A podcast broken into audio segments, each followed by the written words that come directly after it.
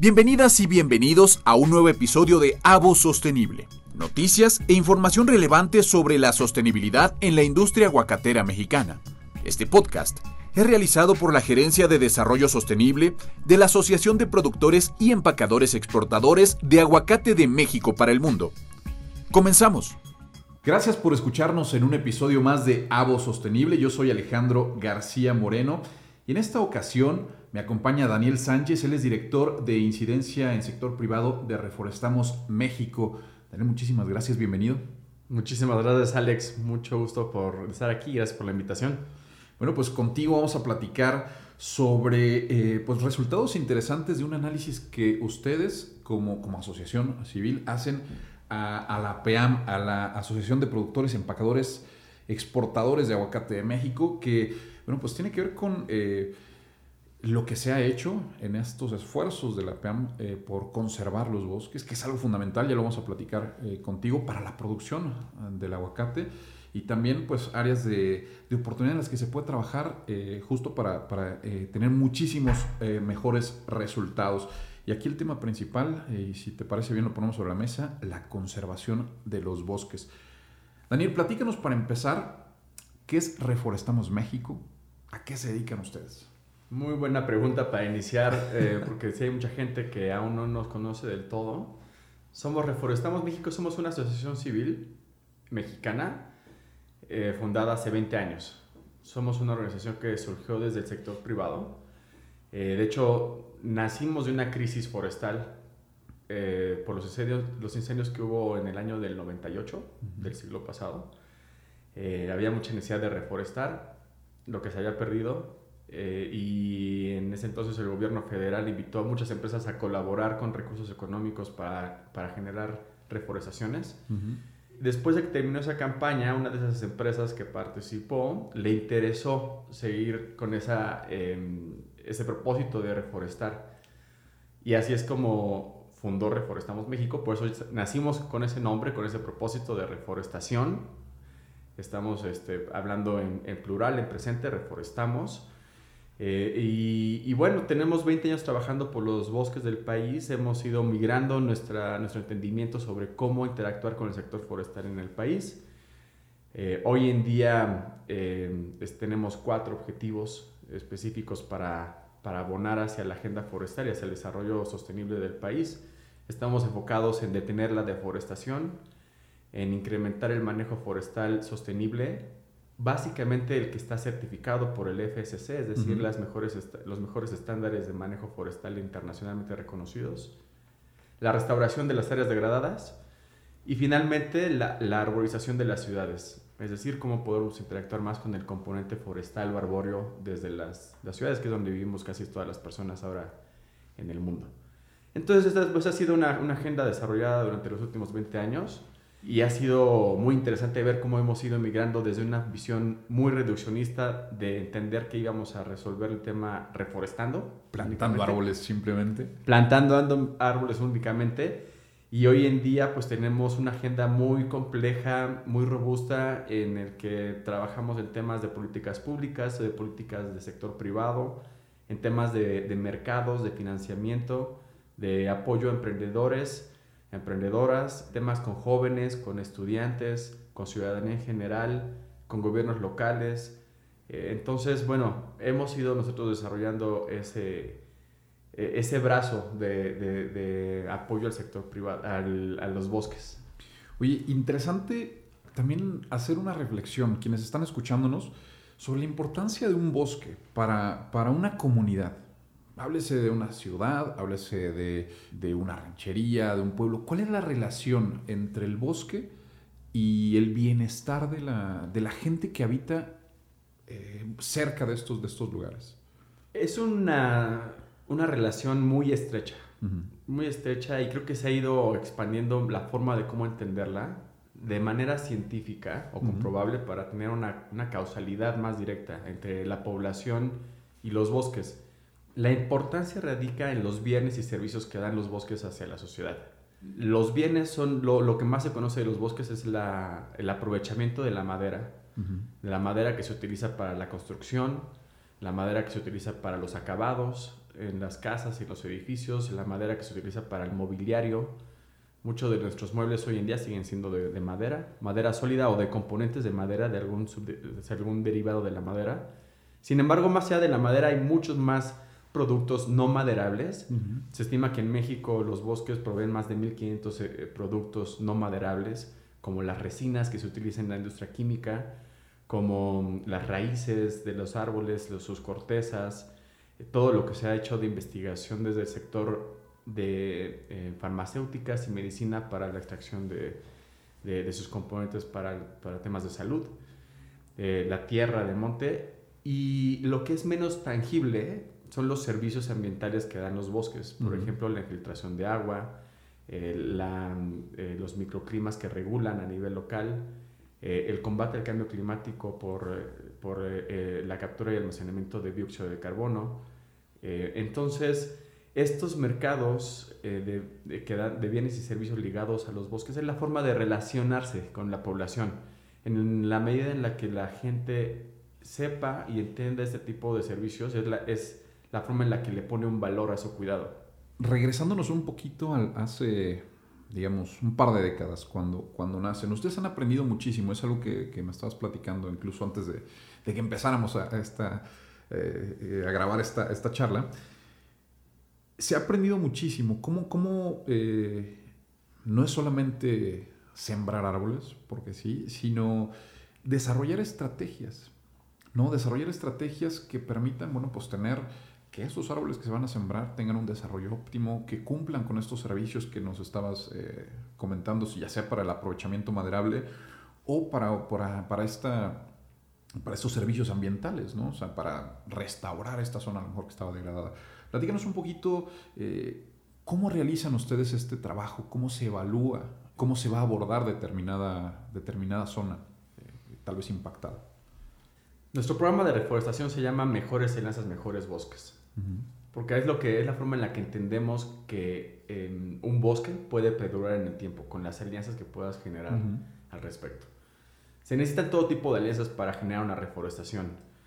Desde la proveeduría de las plantas y la producción de las plantas adecuadas para el sitio en donde se va a hacer la reforestación, la gente que los va a plantar, la gente que le va a dar el cuidado y el propósito que va a tener esa reforestación.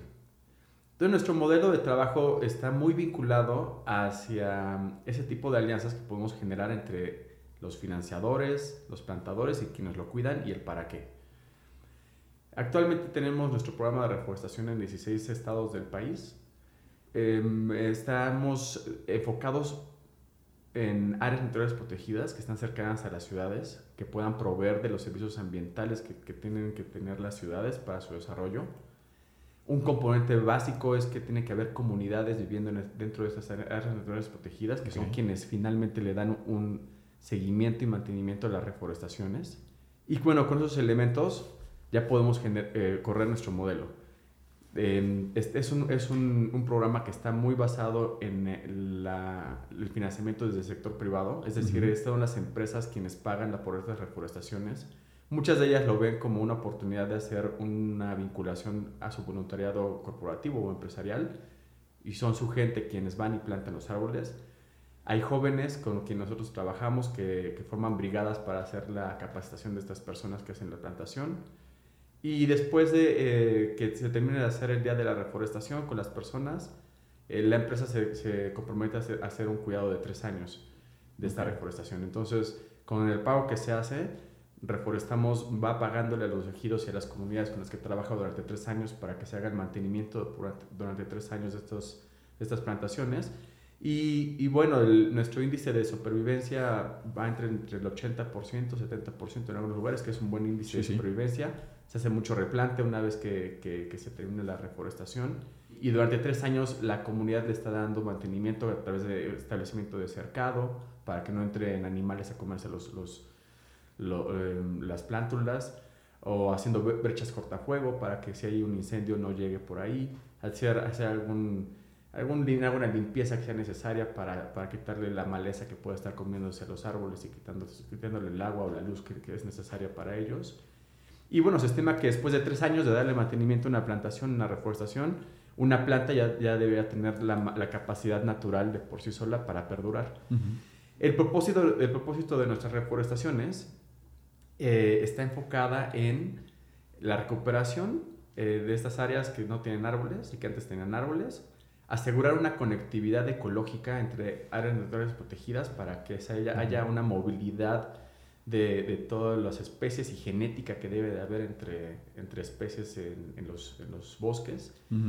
y, y, finalmente em, buscamos también que haya eh, servicios ambientales, como te había comentado, hacia las ciudades. Claro. Me llama la atención una palabra que yo creo que aquí es fundamental. La mencionaste hace poco, eh, la metodología que, tienen ustedes para trabajar, y es mejores alianzas, mejores bosques justamente, eh, pues, eh, con ustedes se buscó también esta colaboración por parte de la, de la PEAM, tener una forma, a ver, ¿de qué forma podemos ir juntos, no?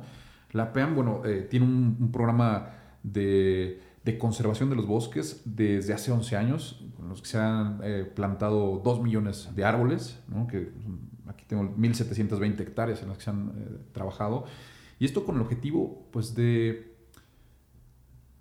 de entender esta, bueno, de que se entendió esta relación entre el bosque y la producción. Si yo tengo un bosque sano, mi producción va a estar sana, ¿no? Esa es una, una relación simbiótica que finalmente va a dar mejores resultados desde el punto de vista económico, empresarial.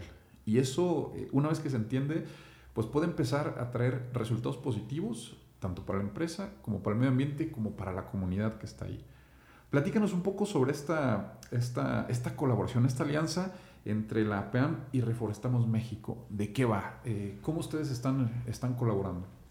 Nosotros empezamos a colaborar de manera más cercana con la PEAM desde el año pasado, inicios del año pasado, por tener identificado a, la producción de, aguacate como un sector prioritario para la conservación de bosques.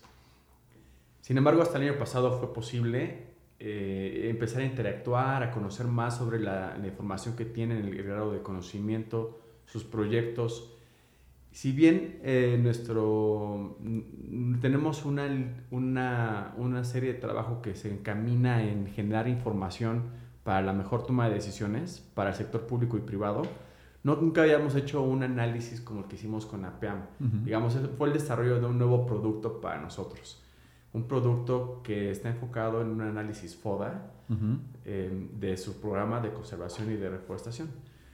Nosotros, tomando en cuenta esta investigación que hacemos de empresas, de información de empresas eh, que tienen programas forestales, más el conocimiento que hemos desarrollado de, de los modelos de trabajo que, debe de haber en un buen programa de reforestación o de conservación de bosques, fue que le, ofrecimos a la PEAM hacer este, este análisis de, sus, de, su programa de reforestación y de conservación de bosques.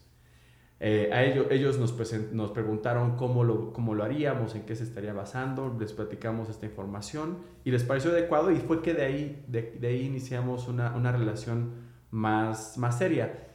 Aparte de esto, en el año pasado estuvimos trabajando mucho en, en, la coordinación con ellos para vincularlo con espacios para que ellos dieran más, eh, más comunicación a lo que han hecho últimamente en el desarrollo de su agenda.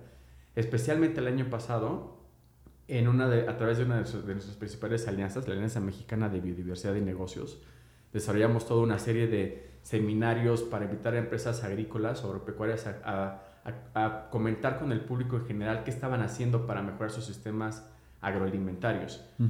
En ese entonces, la PEAM generó uno de estos diálogos platicando sobre qué, qué se está haciendo desde el sector aguacatero para la, para la exportación, para el cuidado del medio ambiente y de la población en general y fue sumamente interesante para nosotros conocer los avances que ha hecho la PEAM en cuanto al cuidado ambiental y social. El, el aguacate, al, igual que otros productos agrícolas y también forestales o pecuarios en el país, hay mucho desconocimiento entre la población y el consumidor sobre qué se está haciendo. Y entonces escuchar de, de primera mano qué es lo que ellos están haciendo, pues nos, nos fue generando mucho más información y más interés de conocer más y pues afortunadamente tuvimos la oportunidad de colaborar con ellos de manera más directa.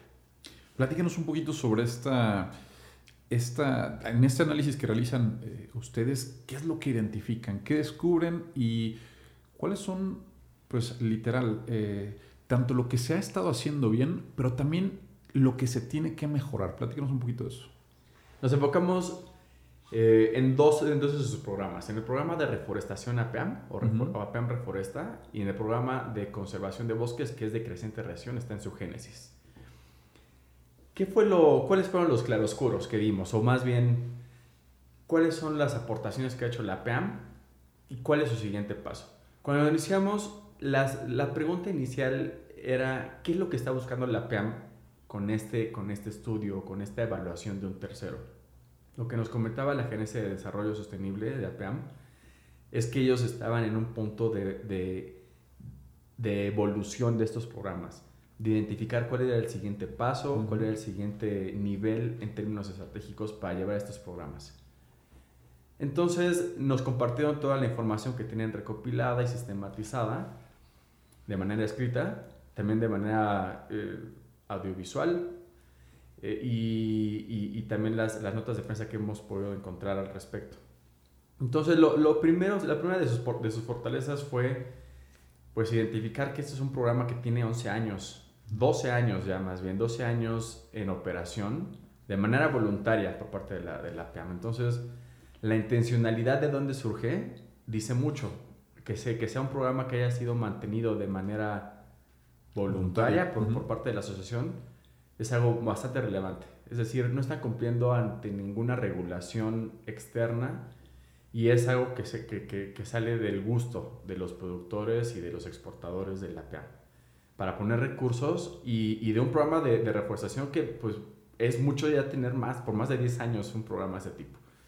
Después el alcance que han tenido pues ha sido la producción de más de 2 millones de, de plantas que han logrado reforestar en un espacio de más de 1.700 hectáreas. Entonces, es un, es un trabajo relevante hecho a nivel local eh, en el que han podido vincularse con diferentes actores relevantes a su agenda, con productores, con, con el gobierno local, con la ciudadanía en general que, que tiene esta necesidad de plantar árboles en, en, lo que ellos han definido como una zona, la franja aguacatera. Entonces eso es algo bastante de, de, avance. Que ya tengan una, una, experiencia propia en cuanto a cómo se debe de producir la planta. Ellos trabajan con, con dos, eh, con dos em, se me fue la palabra. ¿Especies? Eh, no, con dos, con dos eh, viveros, con dos viveros regionales en donde, en donde producen la planta que tiene que ser plantada en el mismo lugar. Es decir, esto es algo bastante de avanzada que mucha gente no conoce, de que hay planta que se, que se, se traslada desde de muy, eh, de muy lejos y no tiene las, las, condiciones adecuadas climatológicamente para adaptarse a donde se hace la reforestación. Entonces eso es una, es una de, sus, de sus buenas fortalezas de tener este, esta vinculación con, con, con productores, con viveros locales. Y, también tienen, han desarrollado su propio mecanismo interno para definir con quién y cómo desarrollar la plantación. Ellos tienen un, un, un, formato en que la gente puede pedir la planta, ellos evalúan cuál es la capacidad de estas personas para, para poder establecer la plantación y más allá de eso también los invitan a, a, que se capaciten para hacer la reforestación. Ellos, VAPEAM mismo da la, la capacitación de cómo debe hacer la, la reforestación, guiados por un ingeniero forestal. Y posterior a eso hacen una evaluación de cómo, de cómo se hizo la, la reforestación, cuáles son sus características primordiales y qué se debería hacer para mejorar la reforestación. Entonces eso han ido generando mucha información y experiencia propia y eso es una de sus principales fortalezas.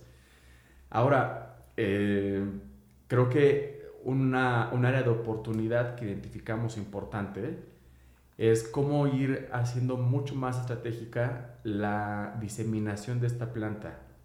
Eh, si bien la PEAM tiene identificado que ellos tienen que reforestar la cuenca alta de la, de la cuenca, las partes altas de la cuenca para, para identificar o para recuperar los, los bienes ambientales, los, los, servicios ambientales que genera, como la, la eh, disponibilidad de agua. La disponibilidad de agua, eh, no ha sido así desarrollado en el campo. Em, eh, entonces, eh, eso, eso, eso responde, puede responder a muchas, a muchas cosas. Eh, como te comentaba, tiene más de 12 años y mm, tal vez eh, desde hace 12 años cuando inició el programa de reforestación no se tenía ese concepto en mente, ¿no? O sea, la PAM inició haciéndolo porque hacía una vinculación directa, como tú mencionabas, que era algo positivo de hacer. Hay que plantar árboles porque los árboles nos dan muchos beneficios ambientales y muchos, y, muchos eh, bienes a, a, quienes obtienen sus, sus beneficios. Entonces, eh, nosotros igual desde Reforestamos México pasamos por lo mismo, ¿no? Hace 20 años cuando establecíamos nuestras, nuestras primeras plantaciones, o hace 10, también lo teníamos bien en, en, en, eh, en la cabeza la finalidad de estas, de estas, eh, de estas reforestaciones, o para qué iban a ser.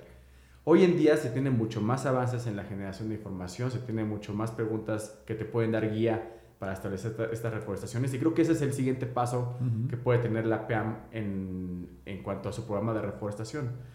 Eh, preguntarse más para qué van a hacer esas, esas, esas reforestaciones, quiénes va a cuidar, em, cuánto dinero va a costar eso para el propietario eh, eh, y, y, tener un poquito más control sobre ese tipo de información.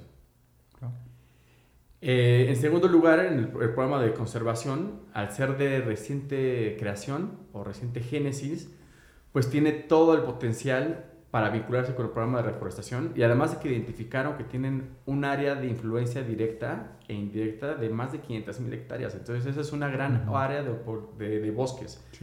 Es una gran área de oportunidad para la PEAM que es oro molido como desde una perspectiva empresarial.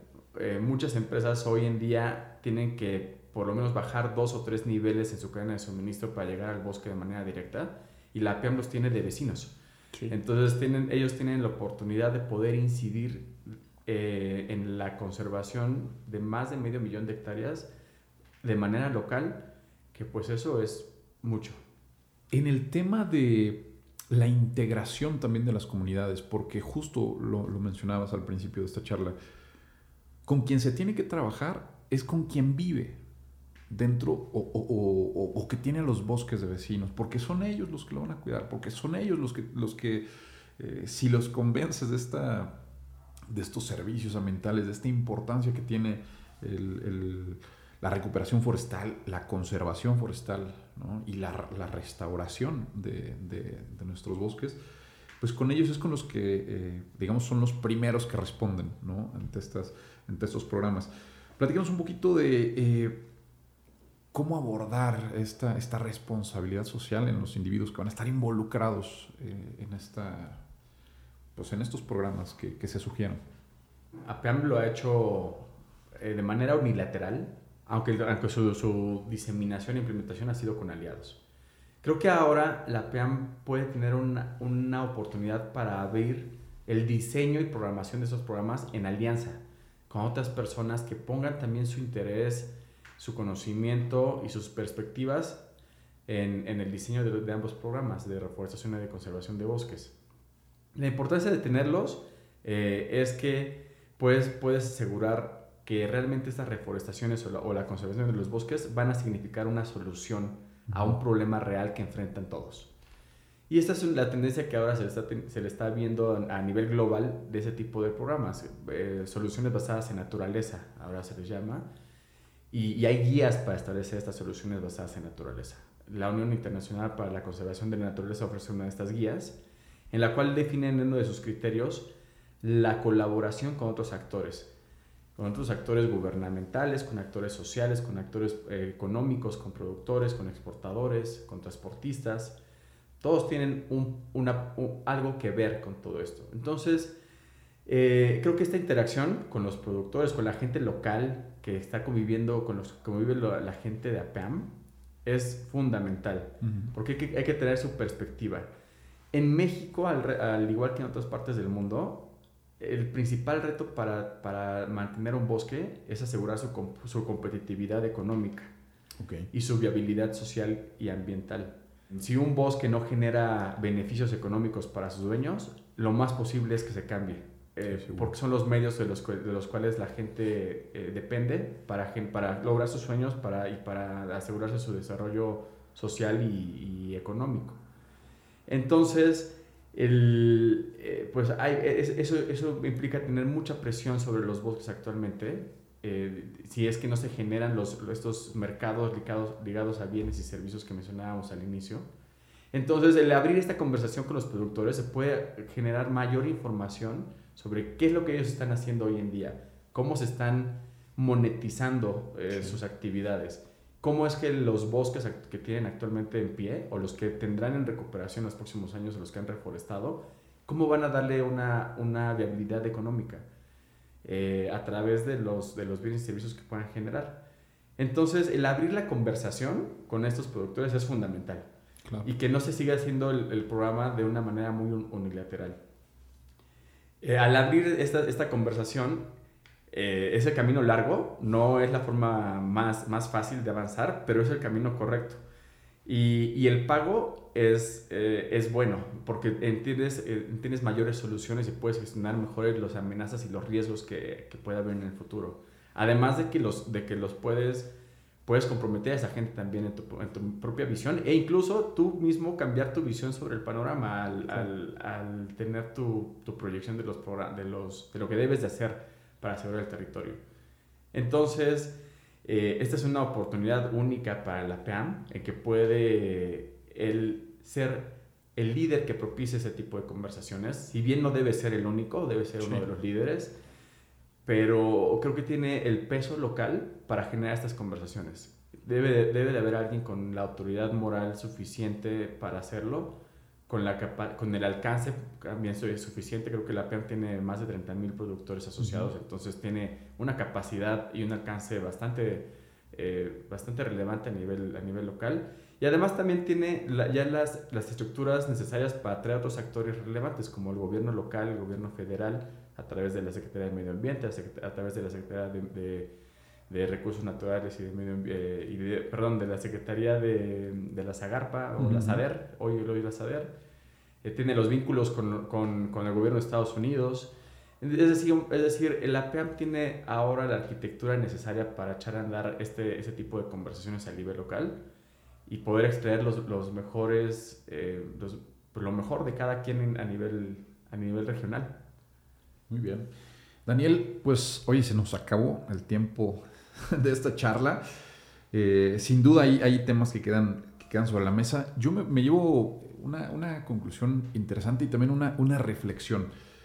Eh, hablábamos de que ningún esfuerzo de reforestación empieza siendo con malas intenciones. Todo, todo, todo propósito de reforestar siempre es por una buena intención y, esperando que se desarrollen las mejores condiciones. Eh, hoy se tiene, además de, de, que se pueden tener las buenas intenciones, se tiene el conocimiento, se tienen herramientas, se tiene una forma de trabajo mucho más estructurada, organizada a través de alianzas y este, de conocimiento eh, científico para que esta, esta planeación pueda llegar a un término mucho, mucho eh, pues, más efectivo, más productivo. Esa es la conclusión que me, que me llevo y una frase que comentábamos fuera de, de, este, de micrófonos, eh, el doctor José Sarucán que decía que si en los 60 o en la década de los 60, 70 se hubiera tenido una planeación adecuada de la reforestación, hoy México tendría selvas impenetrables. Estamos a tiempo. Se puede hacer. ¿Qué es lo que opinas y con qué concluyes? Muchas gracias, Alex. Y qué rápido voló el tiempo. Sí, ya sé. pues sí, opino, opino que es bastante relevante lo que opina el doctor Hazarukan. Hoy en día tenemos mejor información para tomar decisiones Creo que hay organizaciones como Reforestamos México y otras que han desarrollado también sus propios modelos que pueden aportar a quien quiere poner ese granito de arena y pueden guiarlos en la mejor, en la mejor ejecución de sus, de sus acciones. Sin duda hoy la, la, Agenda de Desarrollo Sostenible eh, reconoce que es necesario las alianzas para, para poder cumplir todos los objetivos que tenemos que, sortear, los desafíos que tenemos como humanidad. Entonces abrir la conversación es el primer paso. El, el, acercarse con la gente que tiene una intencionalidad parecida a la tuya y que pueda aportarte algo eh, en, tu, en, esa, en esa ejecución de tu intencionalidad es básico. Entonces yo quisiera eh, eh, aprovechar para invitar a cualquiera de estas empresas, personas, individuos gobiernos que quieran tener un programa de reforestación o de conservación de bosques, que se acerquen con Reforestamos México. Reforestamos México es una organización que trabaja a través de muchas redes, muchas alianzas, que si no, que si no tenemos nosotros las respuestas podemos vincularlos con quien sí. Somos una organización que, les, que le gusta trabajar siempre en equipo y identificar retos a, solucionar desde el enfoque de políticas públicas, políticas privadas, mercados, financiamiento, emprendimiento, eh, ciudadanía. Entonces nosotros creemos que todos estos, estos desafíos se van a cumplir desde fuera del sector ambiental, de hecho, todos nuestros retos. Entonces, pues bueno, siempre nada más aquí invitar al auditorio a que, a que nos busquen eh, a través de nuestras redes sociales. Tenemos una página web, estamos en, en Facebook, en Instagram, en, en LinkedIn, en TikTok. Todos nos pueden encontrar en nuestra página web, reforestamosmexico.org. En mi correo personal, si gustan, es daniel.reforestamos.org. Eh, siempre tenemos las puertas abiertas para iniciar la conversación y para que asegurar que cada árbol se ponga en el lugar correcto, de la forma correcta y con la finalidad correcta. Daniel Sánchez, director de incidencia en sector privado de Reforestamos México. De verdad, una charla bastante, bastante a gusto. Un placer tenerte aquí en ABO a voz sostenible. Muchas gracias a ustedes, Alex, por la invitación y esperamos que estén muy bien. Y a ustedes les recuerdo que pueden seguirnos en un capítulo más de AVO Sostenible. Hasta la próxima. Ha sintonizado un nuevo episodio de AVO Sostenible.